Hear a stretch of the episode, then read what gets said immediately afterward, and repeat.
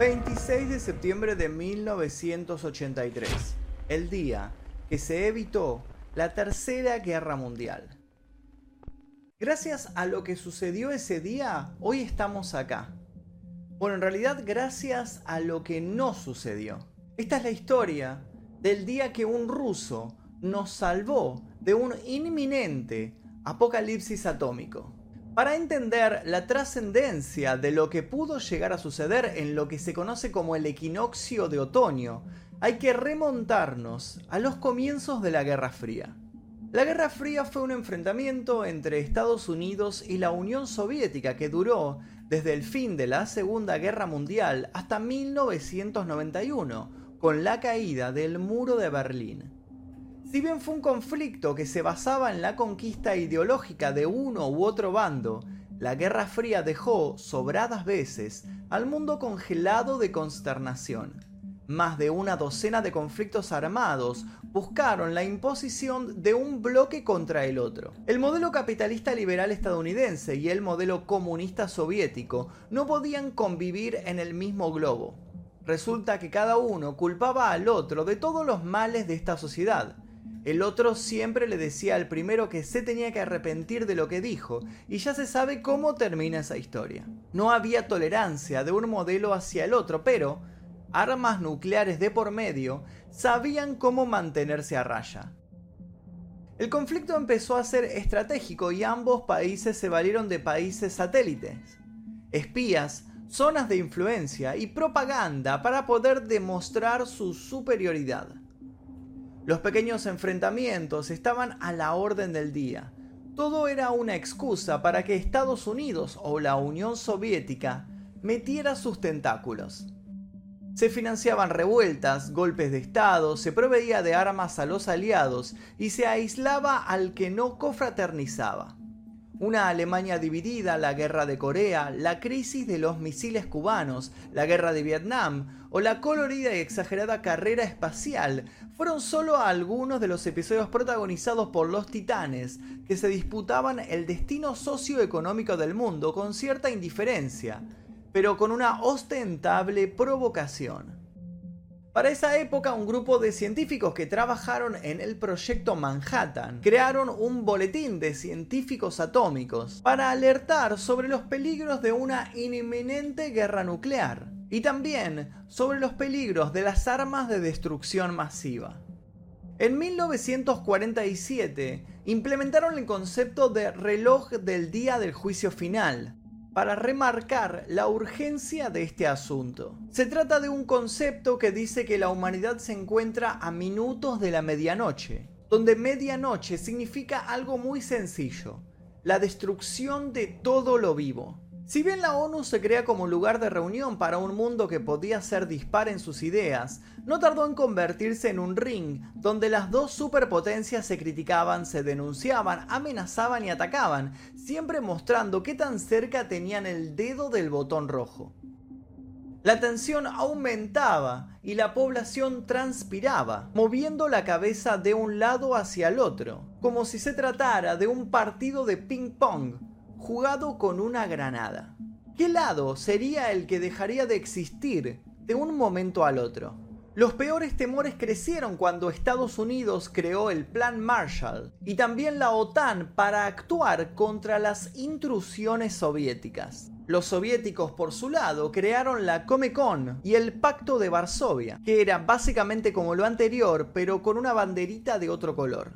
Nadie cedía, si uno mandaba a un perro al espacio, el otro mandaba a un cohete con personas a la luna. O por lo menos contrataba a Stanley Kubrick para que filmara ese corto, pero eso lo analizaremos en otro video. ¿Cómo terminaría la Guerra Fría? Con los yankees ganando y con un mundo que, aunque roto, siguió girando. Pero durante la Guerra Fría hubo un momento en el cual el reloj del día del juicio final casi hace coincidir sus agujas a las 12 de la noche. Hubo un segundo en el cual la Guerra Fría y el destino del mundo estuvieron en las manos de un hombre, que gracias a justamente su frialdad salvó millones de vidas. Stanislav Petrov era un oficial del ejército soviético que trabajaba en un centro de advertencia temprana, desde donde se coordinaba la defensa aeroespacial rusa. Tenía una misión muy sencilla, alertar a sus superiores sobre ataques enemigos para así desencadenar el consecuente contraataque con armamento nuclear. ¿Cuánta responsabilidad, no es así? Si este hombre daba la señal era porque el mundo había comenzado a colapsar y terminaría efectivamente destruido sin remedio. Su rol era básicamente ser el emisario para que todo terminara de irse de las manos. Corría el año 1983, Petrov estaba en su lugar de trabajo, cuando de pronto vio en su radar un destello intermitente que solo podía significar una cosa.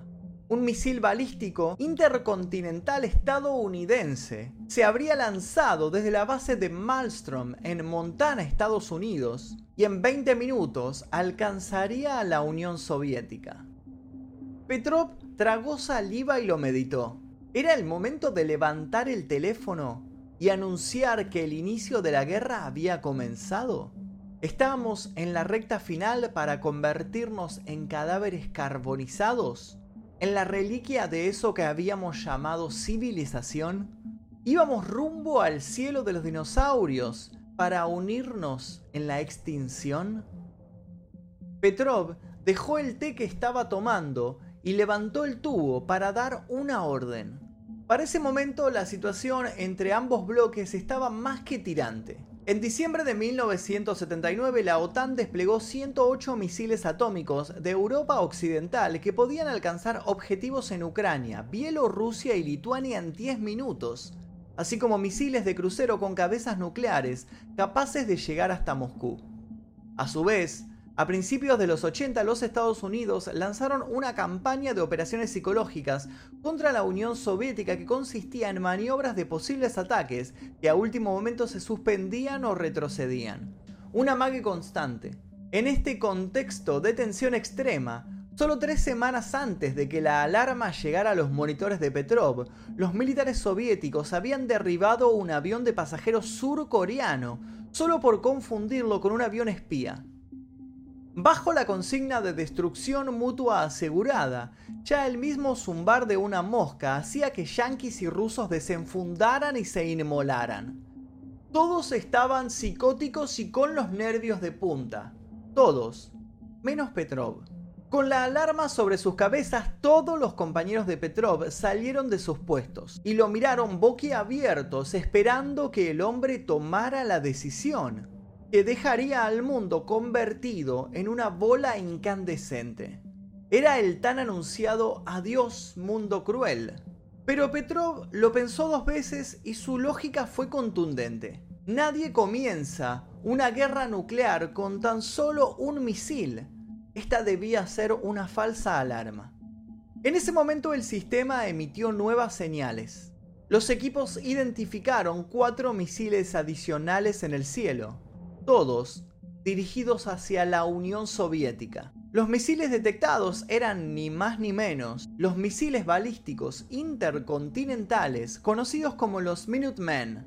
Estos cuentan con combustible sólido, lo que les da mayor velocidad, y fueron los primeros en llevar un ordenador integrado para darle mayor precisión. Los Minutemen 1 y 2 estuvieron en servicio entre 1960 y 1997. Petrov, por su parte, siguió con su línea de razonamiento. ¿Era posible que Estados Unidos comenzara su ataque con solamente 5 misiles, dándole la posibilidad a la Unión Soviética de un duro contraataque? Además, ¿por qué atacar con solo 5 si gracias a la labor incansable de los espías? Ya sabían que Norteamérica tenía miles de armas de destrucción nuclear. A pesar de no contar con otro método para confirmar sus sospechas, Petrov siguió considerando que todo esto se trataba de un error, y tomó en ese momento la decisión que cambiaría su vida. Colgó el teléfono, decidió no dar la alarma y evitar de esta manera un contraataque. Petrov aguantó la respiración y esperó. El mundo no explotó. Nos había salvado a todos. Un reporte realizado por el Congreso de los Estados Unidos encontró que un ataque entre ambos países hubiera terminado con la vida del 35 al 77% de los estadounidenses, es decir, entre 82 y 180 millones de personas hubieran muerto. Por su parte, el contraataque hubiera asesinado a entre 20 y 40% de la población rusa, es decir, entre 54 y 108 millones. Estamos hablando de un total de entre 136 a 288 millones de personas. Pero eso no hubiera quedado ahí. Los daños económicos y ambientales hubieran llevado a contabilizar más de 2 mil millones de personas muertas alrededor del mundo. Todas estas vidas salvadas por un hombre que decidió no seguir el protocolo. Con el tiempo se encontró el origen del falso alerta en los radares de Petrov. Todo se trató de una rara alineación del Sol sobre las nubes y la órbita de los satélites terrestres. El Sol se había elevado sobre el horizonte en el ángulo exacto para que los satélites interpretaran sus señales térmicas como un ataque de misiles. Una broma un poco subida de tono, efectuada por la naturaleza. A pesar de haber salvado tantísimas vidas, Petrov fue tratado severamente por su país. Fue el ojo de miles de investigaciones. Se supone que si el ataque hubiera sido real, esta decisión de no dar aviso hubiera dejado a la Unión Soviética mal parada para poder efectuar así un contraataque. El hombre fue despedido del ejército y se volcó al alcoholismo, a pesar de que unos cuantos años después recibiría algunas condecoraciones a lo largo del mundo. En el año 2014 se realizó un documental con un montón de personalidades invitadas para rendirle honor. Petrov murió bastante amargado en su tierra natal a los 77 años en el año 2017. Hoy en día sucesivas mejoras se incorporaron en el Minuteman 3 que fue fabricado en 1969 y se espera que siga funcionando hasta el año 2025. Tiene la capacidad de ser equipado con ojivas nucleares de 50 kilotones de poder y recorrer hasta 13.000 kilómetros a una velocidad de 28.000 kilómetros por hora. El reloj del día del juicio final fue adelantado en enero del año 2020, quedando a tan solo 100 segundos de la medianoche. De uno u otro modo, el holocausto nuclear sigue estando ahí, a la vuelta de la esquina. Solo hay que cruzar los dedos y esperar a que en el momento oportuno, el encargado de apretar el botón rojo lo piense dos veces, como lo hizo el héroe de esta peculiar historia.